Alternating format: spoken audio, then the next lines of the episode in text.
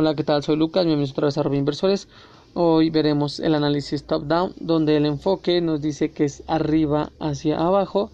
Se basa en la premisa de que si la economía crece, los beneficios de la empresa también crecerán.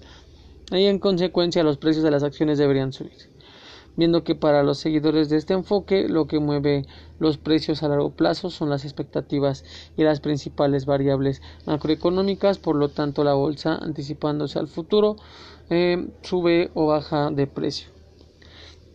También que mediante esta parte del análisis macroeconómico y concluyen las empresas, eh, vemos que tenemos cuatro subtemas eh, importantes para este análisis de top-down, donde es el macroeconómico, el análisis de ciclicidad, el análisis sectorial y el análisis de sensibilidad.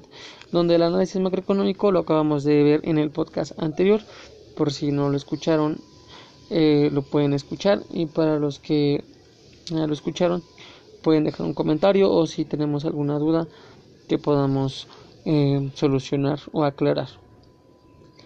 Bueno por el momento dejamos eh, esta pequeña introducción para el tema de el análisis top down donde seguimos con el análisis de ciclicidad y después seguimos con los otros dos siguientes temas para terminar esta parte gracias por escucharnos y pueden dejar nuestros mensajes, pueden dejarnos un mensaje en nuestras redes sociales.